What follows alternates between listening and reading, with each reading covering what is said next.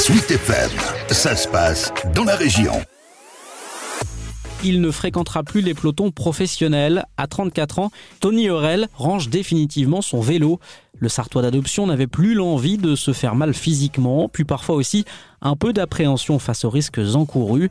Il referme donc là un chapitre long de 12 années au plus haut niveau du cyclisme français et international. Il y a plein d'images qui me viennent. Hein. Euh, il y a ma victoire à la Poly-Normande. Il y a mon premier grand tour, le Giro, où Pierre Roland fait 4. Des anecdotes euh, au Stelvio quand il faisait euh, moins 10 degrés avec de la neige où j'ai enfilé une doudoune.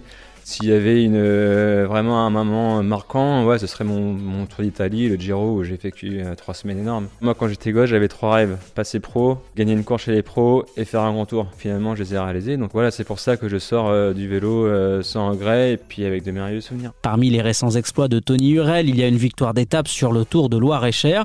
Mais pour lui, ce n'est pas vraiment le lieu de la compétition qui importe. Moi, j'ai remporté le, troisième étape du Tour de l'Oreille-Cher devant un certain Jonas Vingegaard qui à l'époque était encore poissonnier, qui était tout jeune.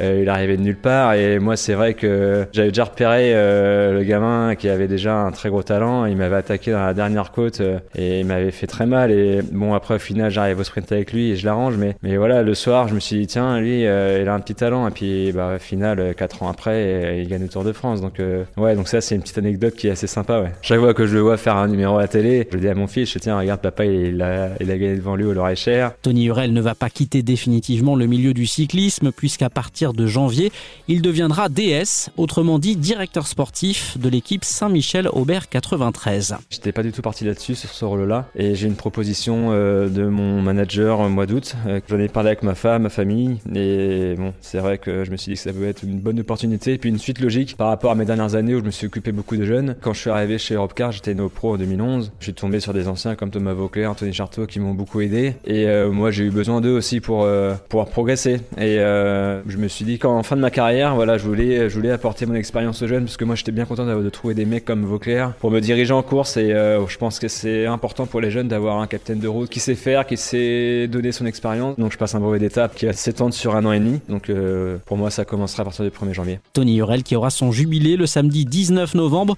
là où il vit à Saint-Michel de Chavaigne, en présence de plusieurs autres professionnels.